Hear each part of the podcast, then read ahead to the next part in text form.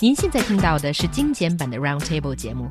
想收听并下载一小时完整节目，可以打开网站 c r i e z f m dot com，点击 Roundtable。Podcast 用户可以搜索“圆桌会议”。Are you ever worried that people will think that you look older than your actual age? Now you can live in your worst nightmare by going on to howold.net and invite new technology to judge you. Developed by Microsoft, the website saw an upload of over 210,000 photos within hours of launch, and it seems that people are having fun. 在摩曼相机联盟足迹之后，当下走红朋友圈的是一个名为 howold.net 的网站。只要你上传一张照片，系统就会猜出你的年。 年龄和性别. This is another of those new things that were basically in Chinese 玩坏了, you know, being like super popular overnight. Yeah, so, uh, played until it breaks. Yes. Oh, that's a good translation. Thanks, John. Yeah, so what is it and why is it so popular? Well, this is not really a serious endeavor by Microsoft, actually. It's just one of those uh, side projects that a few engineers did for this keynote of Microsoft's Build 2014 Developer Conference.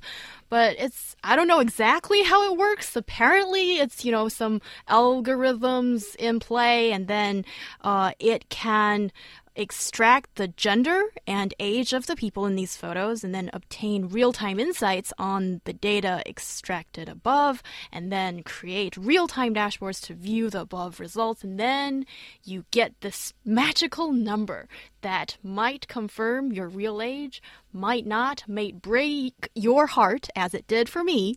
And make some people very happy as it's done for Xiaohua. Yes. And that's really fun at the moment.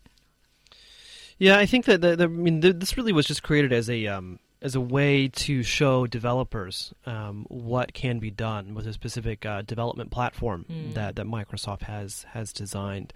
Um, and I think that, that, that really that what they all they were doing um, is saying that this this is this is what you can do. This is this is the data that it generates, and these are some some of the things you can do um, with with that data.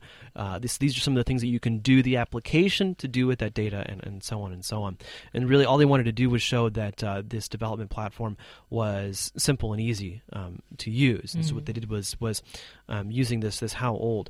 And the thing is, I mean, some people are saying, "Oh, this is facial recognition." It's not. It's not really facial recognition. Um, all it's all it's doing is saying that you know very quickly they were able to come up with a program that could identify faces where the where a face was in a picture, which is it can actually be very difficult to do mm. uh, because faces, uh, you know, in general they can look very they can look very different. Also, what, it, they wanted to to find find the face and identify the gender of the face. The age was just kind of a, a thing that they added on, I think, kind of as a fun little bit. Um, and so they never they never claimed that this was accurate at all. Mm. Uh, in fact, they said that actually the age is pretty bad. It's pretty bad at determining age. right. uh, it's actually quite good at determining. Uh, uh, it's good at finding the face and determining the gender, but the age itself, uh, the detection there is quite is quite bad. Well, yeah. this reminded me of what I just saw right before the show that uh, this commentator Chen Wenqian, an author as well, she used this on her dog, and okay. she got a result, which is the dog is like 43 years old or something. So really kind of fun, but not really all that accurate at yeah. all. Well, not not accurate at all. I mean, this is similar. this is similar um, to uh, the quote unquote artificial intelligences that that that, that uh, or chatbots that, that people have tried to come up with. And um, what's interesting is that you know in the beginning when you first start speaking with these with these chatbots, um, and they've they've come a long long way. I, w- I will say that uh, in the beginning you feel like you may be talking to a person. Uh, but the problem is, is that once you go further into it, you realize that it is in fact just uh, a machine, and then you start, you know, um, basically just messing around with it and seeing the type of weird responses you you can get from it.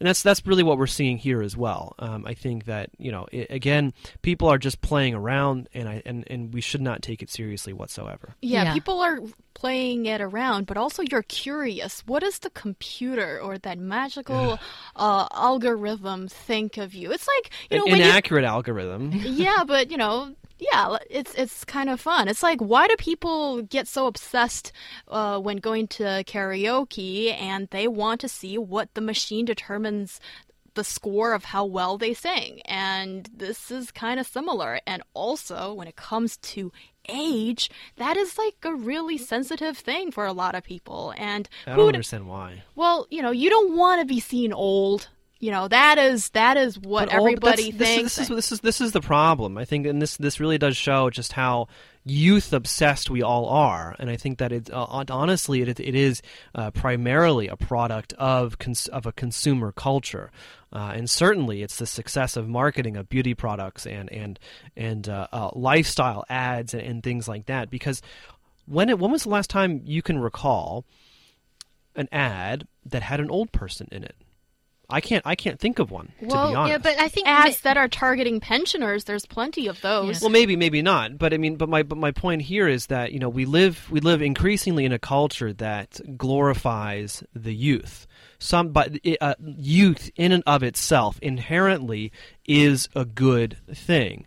Uh, which I find quite strange because it's it's young people that kind of make the worst decisions. It's young people that end up taking the most risks and getting themselves hurt. Whereas you know, as you get older, you build experience, you build wisdom. Yeah, maybe you, you look different. You might you might not be as sexually desirable, but there are things. There's more to life than being sexually desirable, right? Yeah, but you know, I, I agree with you on a certain sense, but I also think that apart from these beauty ads or whatever ads that emphasize that youth is good, human society or even just societies in general have always valued youth over like the older generation. That's not true. That is not that is not true at all. I mean, It if, if we look at, true. if I mean, it, but it's it's it's not. I mean, you, you look at you look at the leaders, the leaders of, of of the world. Even, I mean, you know, are they usually attractive? No, they're not. Uh, if we we're talking about attractiveness. I thought we were talking about age, right? yeah, ex- well, but also, but also the obsession with youth. People want to look young. They want to act young. They want to, uh, again, be attractive. They want to be sexually desirable because that's what youth is about. That it is about being fertile. It's about being Yeah. virile. It is, And that's just human nature. that is human nature. But then, but then, but then, why are our leaders are all are, are why they are all old? Why why if we if, if we go back into the history of mankind, the people that we look to for advice, the people that we look to for experience and wisdom are are old, and then we look at our own selves and we're obsessed with youth. There's there's huge contradictions there. I don't think it's that contradictory at all. When you look at these world leaders, going back to what you're saying, yes, they're often more uh, they're older and you know more experienced, but they go to great length to try to make themselves look young. No, so they don't. When? Who? just look at them. You know, they would they would do their hair, try to do makeup and dress in a way that even wearing like a more colorful tie. That's yeah. you know, I would. th- all those, are recent things. developments. Those are recent. If, if, if we look if we look at before before the advent of TV, uh, one of the reasons that JFK won the presidential election against Richard Nixon was because of the TV, uh, because he was younger, because uh, his campaign manager put makeup on him uh, before he went in front in front of that camera, uh, and so and so again, I mean, if we look at you know those leaders, I'm thinking of you know Congress people and senators in the U.S. for example, uh, perhaps even you know some NPC members here in China, the people who are not on camera very often, often and then you see them, you're like, wow, oh gosh, that guy's old, he's But fat. you know, if we go further, further back, and even you know, look at animal society, the alpha male had always been the strongest, and the old alpha males had always been challenged by younger ones, and it's usually the younger ones beating and it, probably eating the, the the older ones, and then getting into place. And also, some herds had, uh, you know, traditions of just abandoning the the old, the the dying ones. we're you know, we're talking about humans, not animals. right. But you know, if you want to go far back, you know, let's go to the furthest. Yeah, but I think you're you're stretching it a little bit. yeah, maybe. It was a little bit far fetched, I, I do admit. But let's come back to the camera thing. And not camera, the, the, the whole algorithm that can tell your age thing. Apparently, I think another uh, issue why people are interested is they, they, they try to find ways to sort of cheat or trick the algorithm. Because people have been trying to like adjust the lighting, adjust the angle of their face, apply lipsticks or do whatever to your photo so that they you know they want to figure out how am I going to look younger in that uh, machine or or no not machine sorry website. Website yeah. Yeah well I, I guess i can understand to some extent because here's my heartbreaking story that uh, yesterday to prepare this show all three of us our photo has been, you know, rendered on that uh, website, and uh, yeah, and, and John, you didn't do that well, and I did poorly. I think I did great because I don't care about how old I look. Okay, so whatever Okay. result is great for you. All I don't right. care. Uh, well, I don't that's- care if that- it's if it said I looked 18, great. If it said I looked 60, great. Because I honestly don't care. And for me, I am a young person, but I was recognized. How old are you? That is extremely rude of you, John, and you being an American, but never mind. And yeah, I, I, anyway, so I was recognized as someone in my 40s, and uh, that was uh, heartbreaking. And I can understand why people would want to like make up for it and see like how can I try to make this seem a little bit better It's a yourself. machine. It's a machine based on flawed algorithms. That's the thing. And this is this is what frustrates me more more more and more about our increasingly technological society. Uh, and it's really interesting. Arthur C. Clarke, um, one of the the, the most venerated um, and legendary sci- and prolific scienti- science fiction authors from the United States. One of the things that he said was that uh, there comes a point in technology where it is indistinguishable from magic. And I think that that's that's the approach that so many people take when they're when they're when they're uh, using these types of things. They think that oh that there is it's somehow magically happening back there. It wasn't created by humans, therefore it's not flawed. And this something and because it's quote unquote objective, that this has value uh, in in in some in some way. Because I don't understand it, it is therefore more valuable. Uh, because I don't understand it, then you know I'm just going to turn off all my critical functions and just accept accept it for whatever answer actually um, comes out. It's not magic. It's technology. Technology created by people, by people who admitted themselves. Certainly, that it it's is not, magic. And then the next minute, I went to the bathroom and looked at myself in the mirror, and I was like, now I feel a lot better, you know? So, I mean, this is one thing that is sort of like the garnish on the plate when you're having the main course. Don't take it too seriously, as I don't think people are, but this is the fun. This is the chat that you'll have with your friend the next minute as you see them. Yeah, and I think as human beings, we have to admit that we are all fallible. So, so when we do make mistakes, when we do appear stupid, you know, it's okay because you know we are stupid, probably. Well, certainly that uh, that little story that I shared with everyone was uh, sort of the icebreaker of the uh, conversation me and my friends had over dinner. And Ah. yeah, but it's really funny that this kind of thing just becomes so popular overnight, and in a matter of maybe two or three days, well, it's going to be taken over by the next fad. Yeah, I do agree with that. And uh, Koi was sort of laughing, not laughing at, At you. me? No, not laughing at you, but she said that she noticed that your age was sort of blurred in uh, yesterday's WeChat. You know, when we were teasing that topic. And, and just now, when, when John was asking me to. Yeah. And Shohu Maika said that she used that website too. And sometimes it even got her uh, gender wrong and sometimes it cannot find her face.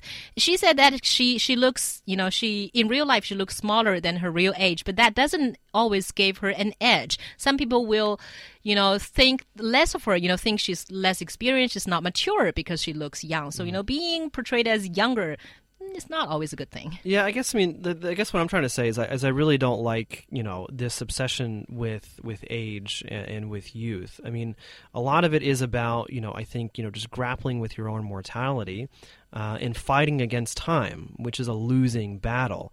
There's nothing you can do. So why do we devote so much energy to this one thing? yeah Well, there are a lot of things you can do, actually. And y- I mean, Yeah, well, y- yeah. There's a lot of things you can do. You can spend a lot of money. Um, you can put a lot of chemicals on your face. You can, you know, go to a doctor and get your face cut up and, and have good results. Sometimes bad results. Um, but my but my point is, it's about the perspective. I mean, like. There's so many. There's so many. You know, things you can do with your life. There's so much. So many. There's so much. You know, mental energy that you can devote to, um, to things that, that are important and, and useful for yourself and other people.